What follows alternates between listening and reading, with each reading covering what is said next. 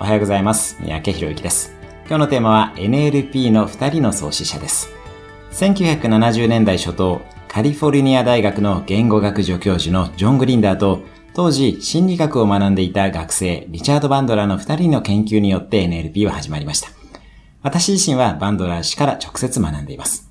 2人は当時、天才セラピストとして有名だった3人の心理療法家、フリッツ・パールズ、バージニア・サティア、ミルトン・エリキソンのコミュニケーションを徹底的に研究し、技術として体系化していきました。NLP はその後、その効果が話題となり、多くのセラピストやカウンセラーに広まりました。